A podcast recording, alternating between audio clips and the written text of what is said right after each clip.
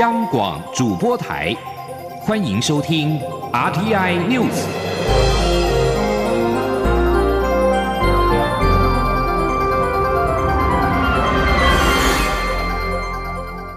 听众朋友您好，欢迎收听这节央广主播台提供给您的 RTI News，我是张顺祥。美国政府在美东时间二十六号知会美国国会。发出对我国鱼叉飞弹海岸防卫系统的军售通知。总统府发言人张敦涵今天表示，这是继上周的三项军售案之后，美国政府对我国再度提供重要防卫性武器，我国政府再次表达诚挚感谢。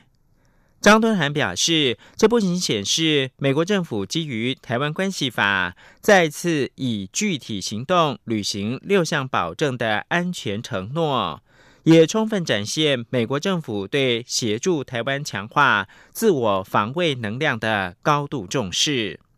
张敦涵强调。该项军售案将进一步充实国军战略与防卫需求，强化防卫战力的现代化，并加速提升不对称战力。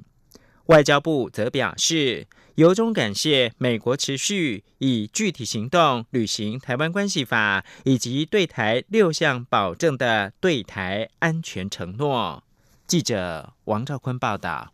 美国政府于美东时间二十六号就鱼叉飞弹海岸防卫系统军售案进行知会国会程序，渴望在一个月后正式生效。国防部表示，这一批价值二十三亿七千万美元的防御性武器，是考量整体威胁情势变化，满足我方军事战略及防卫需求，建构可视防卫战力，以坚强的国防实力维护台海区域和平稳定。外交部表示。军售案充分展现美国政府对台湾国防需求的高度重视，并已逐步落实对台军售常态化机制，使我国能及时获取防卫所需装备，有效提升核阻能力。外交部发言人欧江安说：“外交部我们对此表示欢迎，并且也感谢美国政府以具体的行动来履行《台湾关系法》以及对台湾的六项保证等对台湾安全的承诺。”外交部指出，面对中国的军事扩张和挑衅，台湾会持续强化防卫战力现代化，加速提升不对称战力，以维护区域和平与稳定。不到一周之前，美国政府才刚通知我方将出售增程距外陆攻飞弹、远程精准火力打击系统、F 十六新式侦照夹舱，价值约十八点一亿美元。中央广播电台记者王兆坤台北采访报道。新闻焦点关注到立法院，立法院的莱克多巴胺美国猪肉战火持续开打。国民党团提案要求蔡英文总统应该为闪电式开放来猪进口到立法院的国情报告，已经向公开向国人来道歉。虽然国民党跟时代力量跟民众党团立场一致，期盼蔡总统详加说明，厘清社会的疑虑。但民进党质疑，向来没有邀请总统国情报告的宪政惯例，而且此举只是政治攻防议题，强烈反对。最后朝野诉诸表决之下，相关提案遭到民进党以人数优势封杀。请听记者刘玉秋的报道。在野党为了立党来助进口，不断在立法院祭出备个策略。国民党团日前在院会中提案，要求蔡英文总统应针对无预警、闪电开放来猪以及三十月龄美牛进口台湾一事，赴立法院国情报告及向国人公开道歉。同时，也提案要求行政院公开对美谈判开放来猪进口的过程，后续台美双边贸易会谈应公开透明，每个月向立院提交书面报告。而此两项提案排入。立法院二十七号的院会议程，朝野上演表决大战。国民党主席立委江启臣在院会广泛讨论国民党团提案时指出，开放来猪进口是突袭，蔡政府至今没有做好任何开放的准备，背后的国家利益、政策分析、食安等如何权衡？蔡总统应国情报告说明清楚，并建立宪政惯例。尤其坤院长之前前几天也才讲嘛，总统。到立法院做国情报告，可以成为一个宪政惯例，甚至成为未来我们在宪政实行上面很重要的一个范例。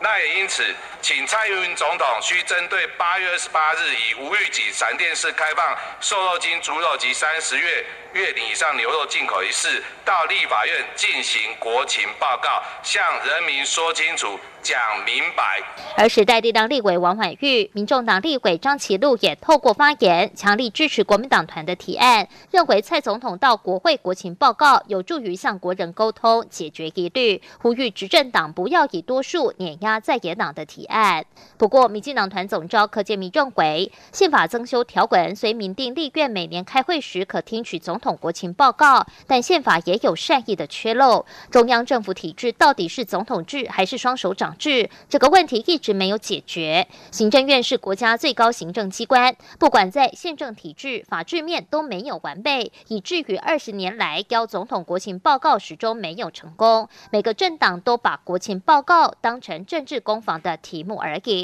且国际贸易问题也不是要总统或行政院长来道歉就能了事。他呼吁邀总统国情报告应该从修宪着手。虽然三个在野党站在同一阵线。一致支持邀总统到立院国情报告，但朝野诉诸表决下，仍不敌民进党团的人数优势，相关提案遭到封杀，未能通过。中广播电台记者刘秋采访报道。台湾民意基金会今天公布最新的民调结果显示，在二十岁以上的台湾人当中。大概有五成七基本赞同蔡英文总统处理国家大事的方式，仅二成九不赞同。满意苏内阁施政表现的有五成六，三成五不满意。对于政府开放美猪进口，三成三赞成，六成一不赞成，和上个月的民调结果没有太大的改变。至于目前台湾最受欢迎的政治人物。蔡总统高居第一，新北市长侯友谊第二，副总统赖清德第三，台北市长柯文哲以及桃园市长郑文灿并列第四，行政院长苏贞昌紧追在后。在政场支持度方面，大概三成四支持民进党，一成七支持国民党，民众党以及时代力量同是百分之五点八，台湾激进百分之四点四。另外有近三成是中性的选民。针对最近的中天新闻换照争议，有五成三的民众不乐见中天遭到撤照，也有六成七不相信国家通讯传播委员会 NCC 不会受到政治力的干预。另外，在台美关系的部分，也有超过一半的民众。不担心民主党候选人拜登当选会造成美台关系倒退。请听央广记者欧阳梦平报道。台湾民意基金会二十七号公布关于中天换照、台海风云、美国总统大选等议题的最新民意调查结果，在中天新闻台换照审议方面，约三成三基本上乐见中天被撤照。五成三不乐见，而且有六成七不相信国家通讯传播委员会是不会受到政治力量干预的独立机关，只有二成二相信。台湾民意基金会董事长尤银龙说：“这调查是在啊昨天这个听证会之前做的，整体民意看来，啊中天如果最后是撤照的这样的一个结果，那啊如果政府也没有提出什么有说服力的啊理由。”啊，那肯定会引起啊非常强大的反弹的声浪，这是可以预见的事情。我觉得政府应该对这件事情应该啊严阵以对。对于台美关系，五成三的受访民众基本上乐见美国总统川普连任成功，三成二不乐见。如果民主党候选人拜登当选，有三成八担忧台美关系会倒退。五成四不担忧。至于外交部长吴钊燮日前接受美国全国公共电台访问时，表示我国目前不会寻求与美国建立全面外交关系，有三成九的民众赞成，四成三不赞成。在两岸关系上，有五成六认为，如果台海爆发战争，应该归咎于中国共产党政府；二成二认为应该归咎于台湾的民进党政府；一成二认为双方都有责任。对于蔡总统处理两两岸关系的表现，则有五成八满意，三成五不满意。这份民调是在十月十九、二十号两天，针对全国二十岁以上的成年人进行调查，以全国住宅电话随机抽样，有效样本一千零八十人，抽样误差在百分之九十五信心水准下，约正负二点九八个百分点。中央广播电台记者欧阳梦平在台北采访报道。国际新闻。美日二十六号开始举行联合军演，驻日美军司令施耐德表示，两国整合性的部队运作能力可以运送部队到钓鱼台列屿，日本称为尖阁诸岛防卫。日美表示，这可以视为美军牵制中国的发言。美国跟日本二十六号开始在日本周边进行锐舰海陆空军事演习，为期十一天。日本放送协会 NHK 报道，施耐德跟日本防卫省的武官最高领导统合幕僚长山崎信二，二十六号在日本海上自卫队防护舰加贺号上面举行记者会。施耐德在记者会上面表示，实施联合演习，清楚地展示了美日同盟不断增强的力量。他并且说，美日整合性的部队运作能力可以运送战备部队到钓鱼台列屿进行防卫。施耐德今年七月时也曾经说过，对于钓鱼台列屿的状况，美国有协助日本政府的义务。美军考量强化对周边海域的警戒跟监视，对日本提供支援。日本防卫省的相关人士表示。中国近期在钓鱼台周边活动频繁，美军的表态可以视为对中国的牵制。随着美中之间的媒体战升温，中国二十六号下令新增六家美国媒体驻中国分社，必须在七天之内披露他们在中国的员工和财务状况等详细的资讯。美国国务院在上周宣布，增列六家中国官方媒体是外国使团管控，比照驻外实体进行规范。此举使得这些中媒受到了更严格的监督。美国国务卿蓬佩奥表示，此举是为了反击中共的宣传，因而引发中国的不满。中国外交部官网二十六号以问答的方式刊出发言人赵立坚的回应。赵立坚说：“中方要求美国广播公司 ABC、洛杉矶时报、明尼苏达公共电台、美国国家事务出版公司、新闻周刊、新闻专题新闻社等六家美国的媒体驻中国分社，自即日起在六天之内，再加一天七天，向中方申报在中国境内的所有工作人员、财务、经营所拥有的不动产资讯等书面的资料。”赵立坚又说，中方敦促美方立即的改弦更张，纠正错误，停止对中国媒体的政治打压和无理限制。如果美方一意孤行，错上加错，中方必将采取进一步的反制措施。在此之前，美国国务院曾经要求中国媒体注册为外国使团，并在三月表示。正在将中国主要媒体驻美国记者人数从先前允许的一百六十人减少到一百人。针对世界贸易组织 WTO 就美中两大强权在贸易战期间，美国对中国课征数以千亿美元计算的关税是违反贸易规则的裁决，美国已经向 WTO 提出了上诉。美国二十六号在 WTO 争端解决机构 DSB 会议当中宣布上诉。DSB 九月十五号裁定，美国二零一八年对价值大概两千五百亿美元的中国输美货物苛征关税，跟全球贸易规则不一致，建议华府让其措施跟义务相符。以上新闻由张顺祥编辑播报，这里是中央广播电台。稍后请继续收听午间新闻。我是药师苏博明，提供大家三个购买医用口罩的小配包，请透过实名制通路或于领有贩卖业药商许可执照，如医材行或药局等通路购买。除实名制口罩为散装外，其他医用口罩都必须要有完整包装。购买时要认明包装上的医疗器材许可证字号。另自九月二十四日起，国产之平面式医用口罩皆有双钢印。九月二十三日前生产的无双钢印口罩，亦请安心使用。有政府，请安心。资讯由机关署提供。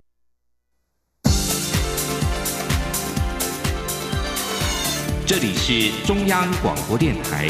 台湾之音，欢迎继续收听新闻。欢迎继续收听新闻，我是陈怡君。全民健保开办至今届满二十五年了，累积的就医记录结构化资料高达六百四十九亿笔，医疗影像从二零一八年收载至今也有二十二亿笔。健保署今天举办研讨会，展示 AI 产学合作的成果，加值台湾智慧医疗与精准医疗的发展，发挥健保资料的最高价值，让全民都受惠。记者刘品熙的报道。在符合各资保护法的前提下，健保署自去年六月开放外界以产学合作的方式申请去识别化的电脑断层扫描 （CT）、核磁造影 （MRI） 等医疗影像进场试作，进一步发展 AI 应用模型。目前医界、学界共有十五件申请案。健保署在二十七号举行健保资料人工智慧应用研讨会，邀请副总统赖清德到场致辞，并一一参观各医院在现场呈现的 AI 成果实际展示。像是台大医院便研发出 AI 胰脏诊断辅助工具，这是世界首创电脑断层影像自动辨识胰脏癌 AI 侦测模型，全国性资料库大规模验证，正确率高达百分之九十一点一，可以辅助快速诊断胰脏癌。台北荣总则是开发出脑转移流 AI 辅助诊断系统升级版，可以精准辨识出脑转移流病灶，并计算数量、体积等，让放射科的医师阅片制作报告时间由十分钟以上缩短为三十秒，病患从出诊检查到复诊看报告的等待时间由两周缩短为半天。健保署长李博章表示，健保署累积高价值的巨量医疗数据资料库，未来会继续秉持开放的态度，鼓励各界进行资料库价值应用。他说。尽量能够在保护我们的民众的那个所谓的个 privacy 跟 security 哈，各自能够保护的时候，我觉得就是我们尽量哈把一些资讯能够让我们的台湾的那个这个产业他们会去利用，所以他们有时候像很多很多部分像有你看，比如说我们最近我们有一个健康存折，对不对？那有五百万人的资料，那这个不管是各种疾病都会有，那这个时候就是说像保险业啦，或者说像有一些那个那个有一些健康照护的产业，他们也都是。利用这些资料在做进一步的研发。健保署主秘叶逢明表示，除了两千四百万的在保资料，健保署也已于十月完成法规修正，对外开放非自然人，也就是往生者的健保资料，供产业申请做医疗、健康管理、疾病预防等 AI 应用。央广记者刘聘熙在台北的采访报道。俗称武汉肺炎的 COVID-19 疫情在全球尚未有缓和的迹象，而科学家们也持续针对更快速的防疫检测来进行研究。国立交通大学生物科技学系团队今天就发表了一款专为 COVID-19 防疫检测系统应用的组合式电晶片平台，只需要一滴指尖血，五分钟之后就可以判断这个人的新冠病毒核酸抗原和抗体数值，并且可以依照相关的定量数据分析出现阶段的感染程度，排除肉眼没有办法判断的未阳未阴检测结果，有助于精准。治疗预计明年可以进入量产上市的阶段。记者郑祥云、陈国维的报道。由交通大学生物科技学系组成的研究团队，整合生物科技学、晶片研发以及病毒快筛等跨领域的技术，研发出这款组合式电晶片平台，能在五分钟内透过零点零二 CC 的指尖血，不仅能验出有无抗原或抗体，还能得知感染阶段是在潜伏期、前期、中期或后期。我们开发出一个特殊的生物性材料，那这个特殊的生物性材料底下呢？我们再结合交大最强项的半导体制程技术，两个结合在一起之后，就可以达到同时去做定量跟定性的一个过程，也就是同时可以测抗体、抗原跟核酸的一个这样的技术。这项研发还能透过云端资料连接，及时监控患者体内感染的变化，有助于医护人员进行精准的医疗处置。将来也能用在社区、机场、公共集会等场域。因为海外这么严重的状态之下，我们这一台的快筛，不管是在啊公开的场合，或者是在机关团体、学校，我们都可以提供非常快速而且是明确的判断。所以，当这样的检测出来后，我们再搭配啊 PCR 的平台，更可以达到。啊，把超过百分之九十以上的这个准确率。交大指出，团队已取得美国 FDA 紧急许可申请临床测试，预计明年即可投入量产上市阶段。而这项电晶片平台技术，未来还能透过置换生物分子的方式，针对其他新型病毒的侵袭，在七天内完成开发新目标的检测技术，大幅缩短开发时程。中央广播电台记者郑祥云、陈国伟台北采访报道。国家实验研究院继成功研发出可以协助个人化药物测试替身的阿凡达鼠之后，今天再推出了神农鼠肾毒筛检平台。他们运用独有的大片段基因改造技术，研发出可以释放冷光表现的神农鼠，可以检测药物是否对肾脏造成伤害，就像神农尝百草一般，确保药物的安全性。记者杨仁祥、杨文军的报道。近年来，食品与药物安全问题广为大众所关注。去年，台湾因慢性肾脏病就医人数超过四十二点二万人。肾脏病的成因错综复杂，人口老化以及三高控制不佳是造成洗肾的主因。然而，饮食或不当的用药习惯导致国人肾毒性物质铺露量太高，也是重要的影响因素。国家实验研究院国家实验动物中心二十七号指出，目前国际上对于药物、健康食品或食品添加物的肾毒性，并没有一套非常好的检测方式，所以他们运用独有的大片段基因改造技术，将肾脏专一表达酵素肌醇加氧酶 （MILX） 与外来冷光酵素绑定，研发出神农鼠。当神农鼠肾脏受到损伤时，肾脏细胞会释放此冷光酵素。素到血液或尿液中，只要测量小鼠血液或尿液中的冷光酵素活性，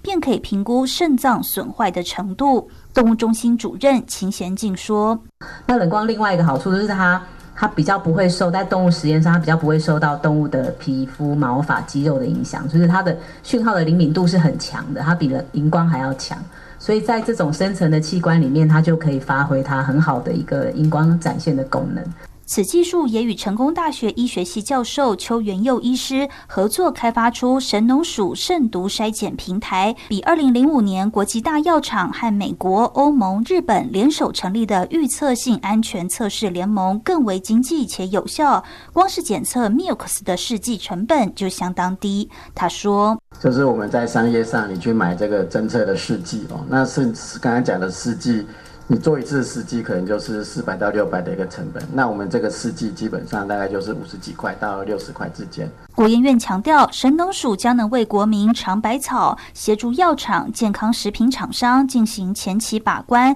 降低开发风险，也降低肾毒性物质进入临床或人民生活的可能性。中央广播电台记者杨仁祥、杨文君在台北的采访报道。关注政治方面的消息，总统府前发言人丁允恭爆出与女记者的绯闻，引发轩然大波。监察院长陈菊今天再次被媒体问到对丁允恭案看法的时候，表示，监察院已经有两名监委立案调查丁允恭绯闻事件，他尊重监委独立行使职权，不会干预。陈菊也表示，任何人被践踏，他都一样关怀悲悯。记者王维婷的报道。前总统府发言人丁允恭被曝在担任高雄市新闻局长任内，与女性多次在办公室发生性关系，引发争议。监察委员纪惠荣、王美玉日前申请自动调查，并且不排除约谈丁允恭昔日长官监察院长陈菊。陈菊二十七号出席监察院国家人权委员会与考试院国家文官学院举办的合作促进公务人员人权教育活动时，再次被媒体问到对丁允公案的看法。陈菊表示，任何人被践踏，他都一样关怀悲悯。现在已经有两名监委立案调查丁允公案，他尊重监委独立行使职权，不会干预。陈菊说：“我想，任何人被践踏，不分性别，我们都是哦一样的关怀悲悯。那我认为丁允公这个事件，监察院已经有两位委员立案调查。”调查中的案件，我要尊重调查委员独立行使职权。那我会觉得，我也会尊重最后调查的结果。我想，我们从不干预。媒体追问陈菊是否曾经收到过关于丁允公案的陈情信，他回答没有。陈菊也强调，监委既然已经展开调查丁允公案，必然会有调查结果，他不会干涉，也会非常尊重监委的职权。中央广播电台记者王威婷采访报道。继续关注外电焦点，集结了数十艘的战舰、数百架军机、四万六千名官兵。美国与日本联手的锐舰海陆空军事演习，二十六号起为期十一天，在日本本土冲绳横周边的海域展开。美国陆军、海军、空军陆战队一共出动了九千名官兵参与演习。雷根号航空母舰航舰打击群领军搭配了上百架的飞机，与日本海上自卫队、加拿大皇家海军的军舰共同演习。日本最大战舰准航母规格的直升机护卫舰加贺号刚刚结束在印度洋与南海的巡航，也随即加入了锐舰军演。根据路透社报道，这是日本首相菅义伟九月上任以来的第一场大型的军演。菅义伟曾经誓言会继续增强日本军力，以抗衡在东海与日本有领土纷争的中国。驻日美军司令施耐德在军演记者会上表示，两国整合性的部队运作能力可以运送部队到钓鱼台列屿防卫。日媒指出，这可以视为美军牵制中国的发言。施耐德在今年七月的时候也曾经表示，对于钓鱼台列屿的状况，美国有协助日本政府的义务。美军考量强化对周边海域的警戒与监视，对日本提供支援。